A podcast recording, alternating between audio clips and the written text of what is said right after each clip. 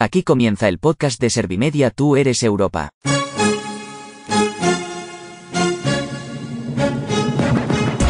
Todos somos Europa y todos juntos construimos el futuro de la Unión Europea, para que el continente sea más inclusivo, para que las administraciones atiendan mejor a los colectivos vulnerables, para combatir la pandemia de coronavirus con la compra compartida de vacunas, para fomentar el empleo digno, para que los jóvenes tengan un horizonte esperanzador. Con Tú eres Europa abrimos el debate. No solo hablan los eurodiputados españoles, aquí también damos voz a las entidades sociales y a las personas con discapacidad. Todos debemos aportar ideas que mejoren el continente. Tú también puedes porque el futuro es tuyo. Te presento a la periodista de Servimedia María Jesús Güemes. Hola, ¿qué tal? Hace unos días finalizó la conferencia sobre el futuro de Europa. Fue un acto solemne en Estrasburgo con intervenciones de los principales líderes europeos. Nous devons penser et planifier une Europe unie comme si, si chaque jour il était possible de la créer immédiatement, rejetant la lassitude de ceux qui leur envoient toujours à demain le possible. S'il est vraiment possible, nous pouvons commencer à le réaliser aujourd'hui. Hay que pensar y planificar una Europa unida desde ya, rechazando a los que lo quieren dejar para mañana. Así lo señaló Ursula von der Leyen, presidenta de la Comisión Europea, al rememorar en su discurso a Hirschman, una antifascista alemana pionera de los derechos de las mujeres. Sus palabras siguen igual de vigentes en la actualidad y son un buen recordatorio para ahora, cuando se plantea una nueva hoja de ruta. De hecho, en este acto de clausura se aprobó un informe con 49 propuestas, fruto de las 43.000 contribuciones ciudadanas registradas en este foro. Entre ellas hay, por supuesto, medidas para beneficiar a las personas con discapacidad. Y de eso es de lo que vamos a hablar hoy aquí, de un colectivo que quiere que se escuche su voz, que reclama igualdad, justicia y accesibilidad, que desea que todas las políticas se impregnen de derechos humanos y se les tenga en cuenta. Y es que los Estados miembros deben desarrollar iniciativas públicas con una mirada inclusiva para no dejar a nadie atrás. La agenda europea trata de eliminar barreras, pero los expertos consideran que queda mucho por hacer. Hay varios objetivos para los próximos años. Para empezar, garantizar el derecho al voto de las personas con discapacidad y lograr de una vez por todas la homologación de una tarjeta que facilite su movilidad por cualquier territorio. El poder elegir y ser elegidos. Esto tiene un impacto de más de 400.000 personas en Europa. Ya lo hicimos en España y hace eh, cuando llegué al Parlamento Europeo en 2019 junto con mis compañeras del intergrupo eh, eh, hemos sido muy insistentes en que esta reforma se pusiera en la, en la, en la Carta Electoral Europea. Todavía, obviamente, Europa no tiene la capacidad de llegar a reformar los sistemas electorales de cada Estado miembro, pero, pero bueno, yo creo que la Europa del 2024, el Parlamento Europeo que se elija en el 2024, va a ser 400 veces mejor que lo que fue en el 2019. Que si hemos conseguido libre circulación de personas, de capitales, de mercancías, pues las personas con discapacidad tenemos dificultades en la circulación, porque si ahora mi hijo con una discapacidad autismo, espectro autista, nos vamos a vivir a Bélgica, tengo que volver a empezar todo el proceso claro. de valoración de mi hijo, lo cual es un drama, y las prestaciones son distintas. Entonces es un galimatías y es un obstáculo a la libre circulación de las personas con discapacidad. Son Mónica Silvana González del Partido Socialista y Rosa Estarás del Partido Popular. Ambas eurodiputadas han participado en el sexto y último diálogo Tú eres Europa organizado por Servimedia con apoyo y financiación del Parlamento Europeo. En este encuentro se han lanzado varias peticiones y se ha destacado que a España se le abren las puertas en 2023. El segundo semestre presidirá la Unión Europea y hay que aprovechar la situación para impulsar mayores avances. Por ejemplo, para defender a las mujeres ya se contempla castigar la violencia de género, pero hay otros aspectos que se deben incluir.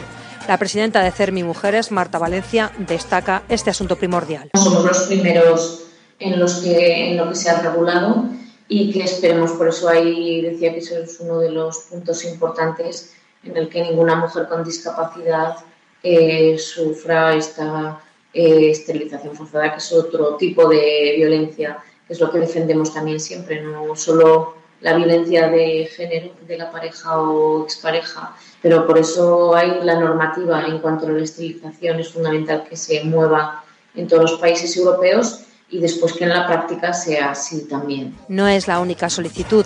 Desde la Plataforma de Representantes de Personas con Discapacidad Intelectual y del Desarrollo, Horacio Peláez aboga por impulsar la accesibilidad cognitiva.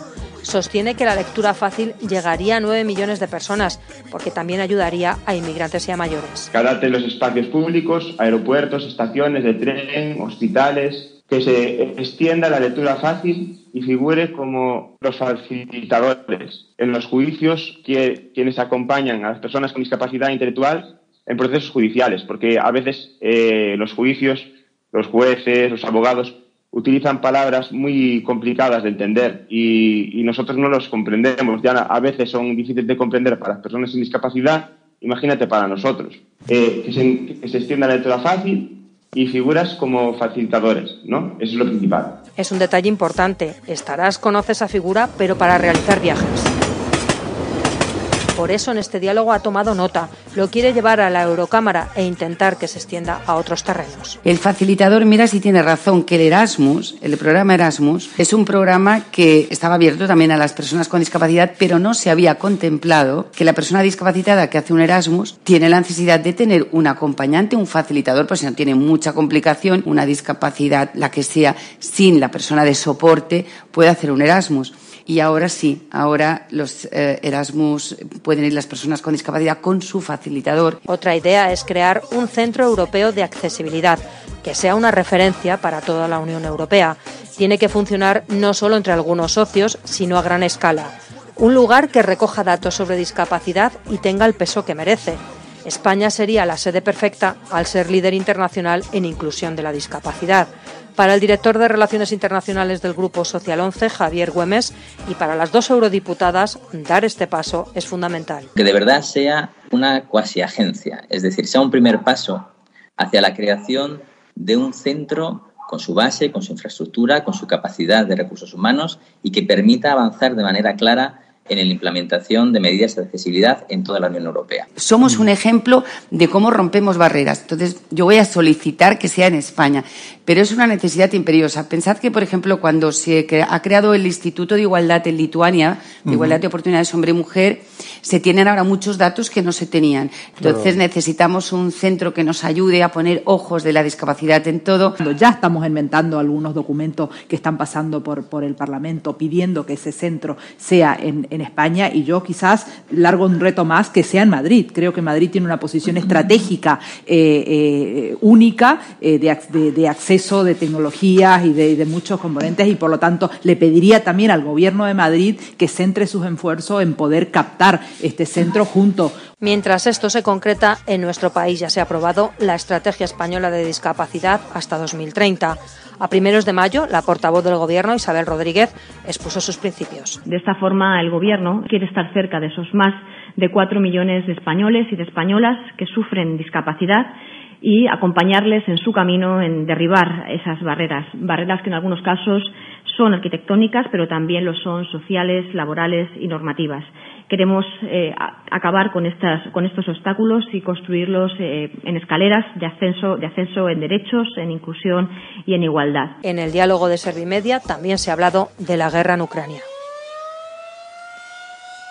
El CERMI está ayudando en la acogida de refugiados y el Grupo Social 11 también se implica en esta crisis humanitaria. Aquí en España eh, el Grupo Social 11 lo ha intentado de diversas maneras. Una es atendiendo a todas aquellas personas ciegas que llegan a España que, no tienen la capacidad de, poder encontrar su camino de una manera adecuada en, los mecanismos formales de atención a los refugiados, pero al mismo tiempo para toda la población en general, para todos los refugiados con cualquier tipo de discapacidad, pues también Ilunion ha puesto a disposición habitaciones de hotel, eh, la Fundación 11 también está trabajando junto con CERMI para que haya un reconocimiento lo más rápido posible de la discapacidad de estas personas. Además, las eurodiputadas denuncian las barbaridades que se están cometiendo con mujeres y menores. Las cifras ponen los pelos de punta porque hay 200.000 niños perdidos. Por eso hacen este llamamiento. Que cuanto antes la comisaría Johan presente una, una, una estrategia para la protección de menores y de mujeres víctimas de trata en la frontera y fundamentalmente la base de datos común. Y lo segundo, que intentemos orientar nuestra solidaridad a través de las organizaciones especializadas en ayuda humanitaria. Yo he solicitado ya a la propia mm. Comisión que se priorice al sector de la discapacidad y que los países que están albergando todos estos refugiados pues, principalmente todos, pero especialmente los fronterizos, prioricen la discapacidad con accesibilidad, porque hay una dificultad idiomática. Pues entonces, accesibilidad, servicios de todo tipo, de tal manera que, además del trauma que supone el desgarro de separarte de tu familia, familias enteras divididas, pues cuando llegues al país, en el caso de la discapacidad, haya accesibilidad y se priorice. Ucrania está en el pensamiento de todos, bien presente al cerrar esta serie de programas que Servimedia ha dedicado a los temas principales que se abordan en Europa, al igual que el pasado 9 de mayo cuando se puso el broche final a la COFOE. Es cierto que han llegado a término los trabajos, pero realmente esto no ha hecho más que empezar porque hay grandes retos que afrontar a partir de las ideas que han sugerido los propios ciudadanos. Ahora hay que convertirlas en realidad. La nueva presidenta de la Eurocámara, Roberta Metzola, cree que para los europeos es una prueba de fuego la respuesta que demos a la invasión de Rusia. A su juicio se necesitan acciones urgentes en defensa y por eso ve necesaria una nueva política de seguridad. En una Europa sacudida todavía por la pandemia y con muchos jóvenes en paro, hace falta dar un impulso. Para ella este es el momento de responder a la llamada de Europa. Este es nuestro momento. Así lo dijo. Europe's future is yet unwritten and our story depends on you, on all of us. That the European Parliament will fight for a stronger Europe and all of what Europe means. And that means freedom, it means democracy, it means the rule of law, it means justice, solidarity, equality of opportunity. Europe has never been afraid. And now it is time to step up and not step back. We are once again at a defining moment of European integration and no suggestion for change should be off limits. Whatever process is required in order for us to get there should be embraced. This is the moment to answer Europe's call. This is our time.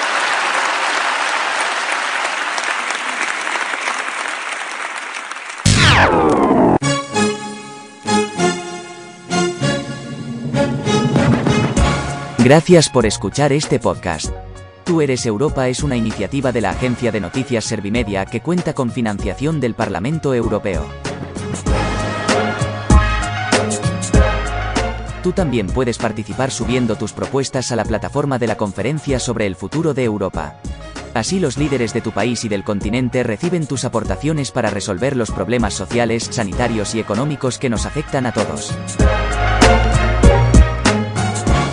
Yo soy una inteligencia artificial y también estoy pensando ideas interesantes para mejorar la Unión Europea. He fichado por el equipo Servimedia para elaborar estos podcasts. Si te gustan, pásalos a tus amigos, familiares y compañeros. Suscríbete a nuestro canal y compártelo en las redes sociales. Ayúdanos a lograr una Europa más fuerte.